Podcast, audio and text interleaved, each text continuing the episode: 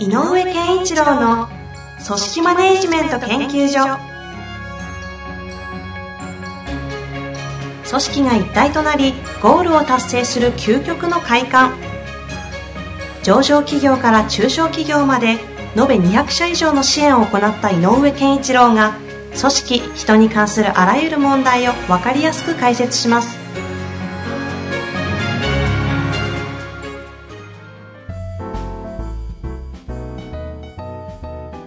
こんにちは、遠藤和樹です。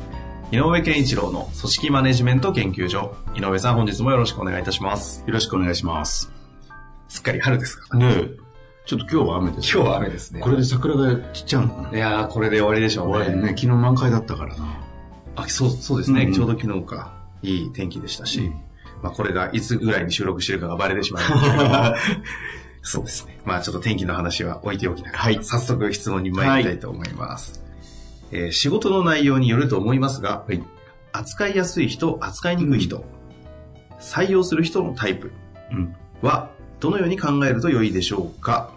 という、うんちょっと抽象的な質問でもあるんですが、扱いやすい人は扱いにくい人。はい。で、えっと、うん採用する。人のタイプ。あ、多分ね。あ、そういうことか。採用、だから、扱いにくい人を採用えーしない方法とかっていうところでもいいのかもしれないですね。扱いやすい人と扱いにくい人っていうのは、採用の時に、えーどういうふうにタイプ分けできますかねっていう話でもあるのかもしれないですね。そういう前提でお話をすると、はいまあ、まずは、あの、扱いやすいっていうのがな何かっていう話。まあそうですねそうそうそうはいあの、やっぱり言うことを聞くっていうことなのか、うんうんえっ、と、まあ、言ったら何でもはいはいっていう人のイメージが強いかもしれないですね。うんうんうんだからやっぱり、そういう意味では、あの、僕がよく言う、あの、受け取る力っていうのがまず必要かなと。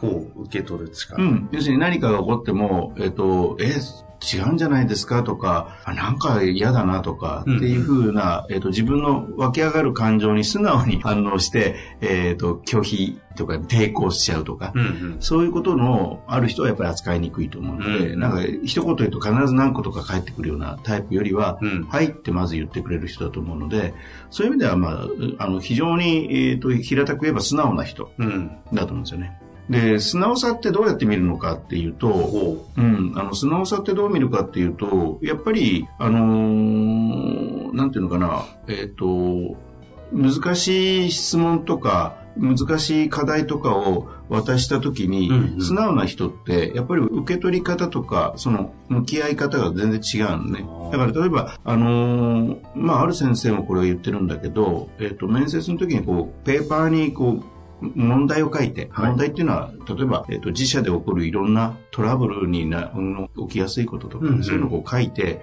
でそれを見せるといいよって、えっ、と、名前忘れたけど、そういう面接をするといいですよっていう方もいらっしゃる。はい。で、私もそれはいいと思っていて、うんうん。あの、実際に、えっ、と、自分でも、あの、えっ、と、なんかこう、課題みたいなのを書いて、これどう思います？って言ってうん、見せて、話を聞いたっていうことも実際にあったので、あ、やっぱりいい方法なんだなっていう納得してるんだけど、だから例えばこう、こうなんだろうな、美容室とか、えわからないな、サービス業だったら、こんなお客様があのいるんですけど、うん。あなただったらどうしますか？とかっていうような質問、あの、質問をポンと渡したときに、うんうんやっぱりそれに対して、えっ、と、真剣にこう、うーんって考えてる姿っていうのは、やっぱり見えるので、うん。はい。今、目の前で、えー、と渡されたことに対して、うんどういうふうに取り組もうとしているかっていう、なんかね、様子を見てると、なんとなくわかると思うんだよね、誰でも。うんうん。その素直さ。うん。で、なんだこの質問みたいな感じの、ちょっとこう、んっていう、まあわかりますよねうん抵抗したような表情なの。うんだから、ちゃんと表情とか、えー考えてるんだな、この人とはいかっていう姿をしっかりこう、じ観察しなきゃいけないんだけど、うんうんまあ、そういうことをやるとか、それからやっぱり、その、今までで、あの、例えばその、非常になんか自分として困ったこととか、えー、これは危機だって思ったこととか、うんうんえーこれはやばいって思ったようなこと、うんうんっていうことについてどう捉えてるか、ありましたかっていう捉え方もあるし、あの聞いて、でね、意外とそういう困ったことってそんなないですよっていう人って、やっぱり受け取り力は意外と弱かったりする傾向が強い。はあ。傾向がある。これ逆に受け取り力は、うんえっと、伸ばせるというか、こう、成長させる、あ発展させることはこれはねで、きると思う。えーやっぱり本人がまず受け取るっていうことを意識し始めなきゃいけないんだけど、それはもう徹底して、やっぱりこれも、えっ、と、指導の中で、うんうんまずはもらうことだよと。例えばね。うん。で、えっ、と、受け取らないとどうにもなんないよねと。つまりこう、えっ、と、拒否したらそれは自分の手元にないので、はいお客さんとの間でもそうで、お客さんの事情っていうものを受け取らないと加工できないね。ああ、まあまあそうですよね。あそういうことなんですねと。じゃあ、例えば弊社のサービスでこういうのがあるんですけど、うんうん。これは解決できるんじゃないでしょうかっていうふうに返せない。まあ、あーまあ営業の場合は受け取らないってことはないんだけど、うんうんでも、とか逆に、その、こんなことできないのって言われた時に、あ、なかなか難しいなって思うし、いや、そういう使い方はうちの商品しないんですけど、うんって思った時に、でも、うん。あ、それはちょっと難しいですねって言うんではなくて、うん。あ、なるほどって聞いて、えっ、と、あ、それはなんかどんな場面でそういう用途があるんですか？とかちゃんと受け取らないと。あーいますよね、本当に受け取る。もう無茶ぶりだろうが何だろうが、しっかりと一旦受け取って、うんうんよう受け取るな、そのボールっていううんしっかりと受け取って、まあ、結果的にはうまくやらないとかも起きたりはするんですけど、やらないという前提でも、断る前提でも、絶対まず受け取る。うん。で、受け取るなって、で、受け取れる人は扱いやすい人なのよ。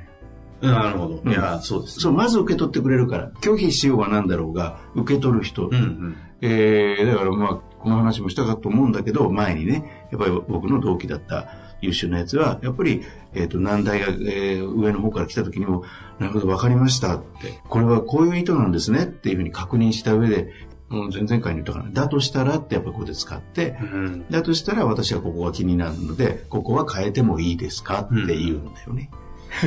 なるほど。うん、あの、僕なんかだと、いや、今現場はそういう状況じゃないので、かなりちょっとこれはしんどいです。んすいません、申し訳ないです、やれませんって言っちゃうタイプだったから、あの、あれだったけど、やっぱそういう受け取るということ、そうすると相手の反応が全然違う。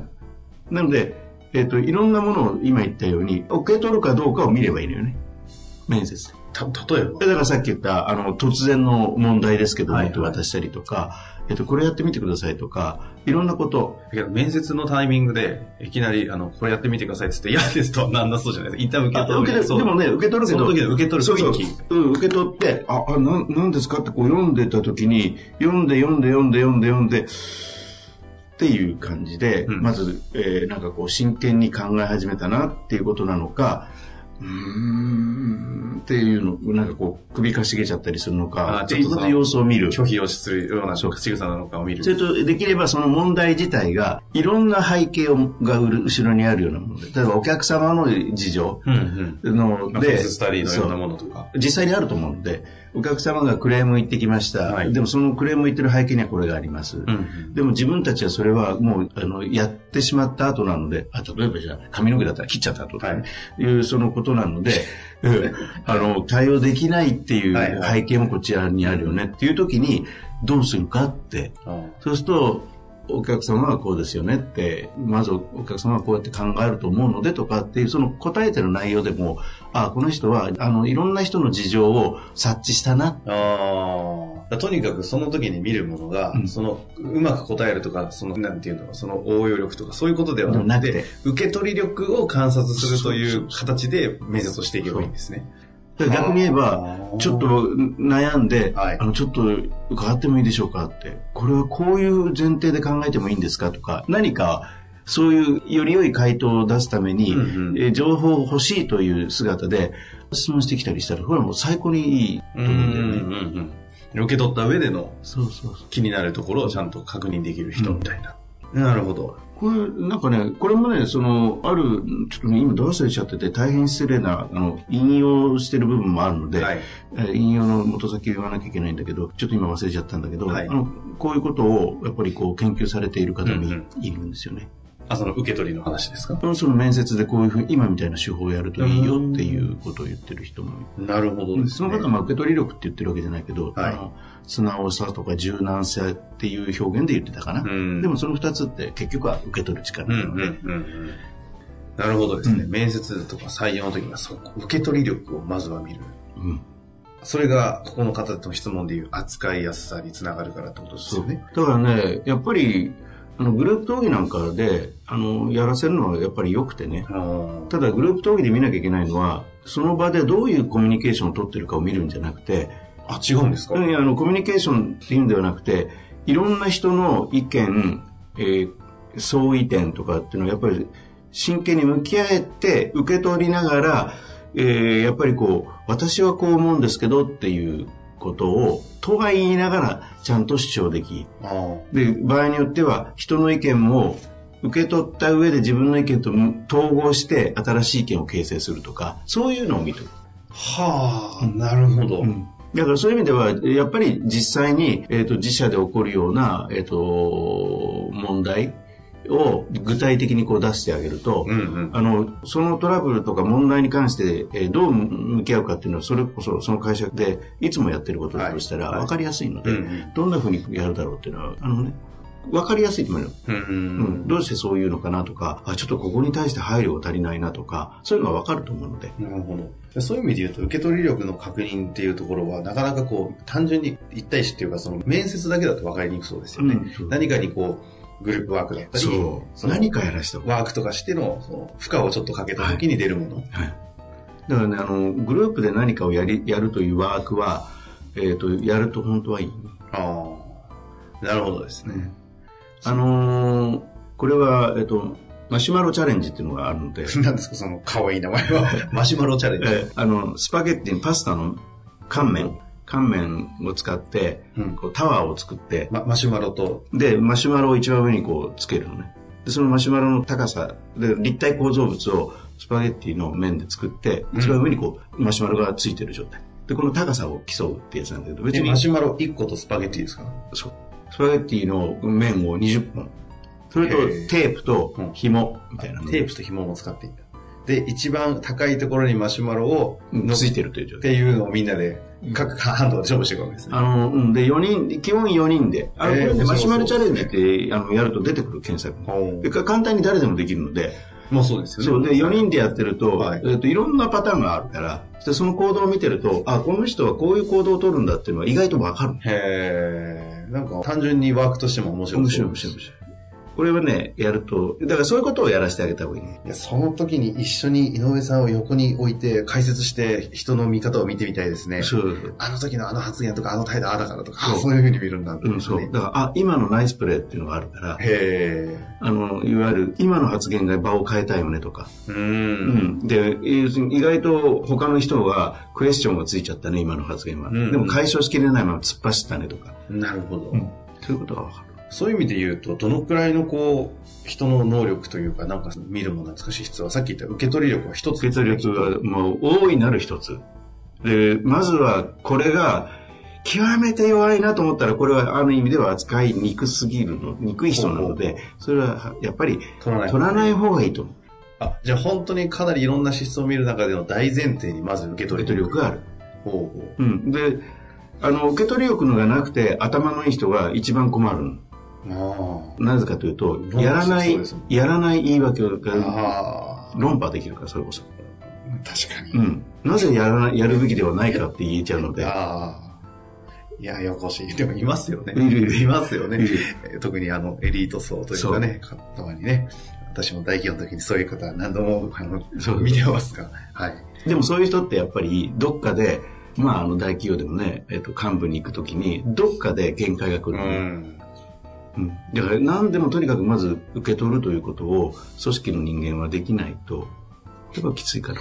あまりじゃあ、いろんな要素をね、こうお伝えしすぎても逆に混乱もしてしまうでしょうから、うん、逆にこう大前提になる受け取り力。うん、まずは特にこの質問の方、扱いやすい人、扱いにくい人というテーマでしたので、まさにそこを見ていただき。それと、やっぱりこう、えっ、ー、と、臨機応変に、みんなで、まあ、例えばワークやってたとしても、臨機応変にその場で対応できているような人もいいと。うん、柔軟性ってやつですか、うん、だからよく見ちゃうの、そういう時に、ああ、彼がリードをしたよねと、彼はリーダーシップがすごくあるねっていう、そこを見るんではないんだよ。ほう。うん。それはもしかしたら大切なんだけど、リーダーシップを発揮した彼が重要かというよりは、その周りの人間がそれをどう捉えてるかの方が重要。えちなみにちょっと話もうそろそろ終えなきゃいけないところなんですが、うん、柔軟性とその、なんていうんだろう、自分の意見がないというか、優柔不断というか、ここの境はどうやって判断するんですか？あ、やっぱり、あの、えっ、ー、と、見てれば、ワークなんかを見てると、やっぱり何もしない人は、やっぱり何もしないよね。ああ。その柔軟性っていうのはどういう時に、あ、柔軟力高いっていうこう認識をされるんですか？えっ、ー、とね、やっぱり人の意見をまず聞いてるかどうか。ああ、ね、やっぱりその、まず受け取る。そうそう、受け取る。同じ同じ。あの、受け取り力と柔軟で、受け取った上で、えっ、ー、と、何か行動に展開しているかっていう。うん。それを、意外と見れるよ、みんな。皆さん、その、その意識で、やってる姿を見れば、あの、わかる。へえ、面白そうですね。うん、ちょっと一回面接、ちょっとやってみたくなりました、ね。そうそうそうそう。そういう目で見てくれ。なるほど。うん、ぜひ、ちょっと、受け取り力ということを前提に、はい、面接だったり、ワークだったり、ワークだったり、まあ、採用ね、うん、採用プロセスをちょっと取り入れていただきたいなと思いますね。はい、本日もありがとうございました。ありがとうございました。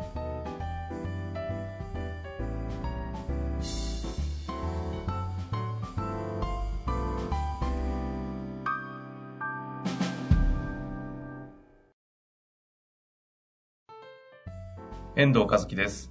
本日の番組はいかがでしたか？番組では井上健一郎への質問をお待ちしております。ウェブサイト人事評価システム明快にあるフォームからお申し込みください。ホームページは人事スペース明快で検索するか URL www.jinji-hyouka.com 人事評価 .com でご覧いただけます。それではまた次回お会いしましょう。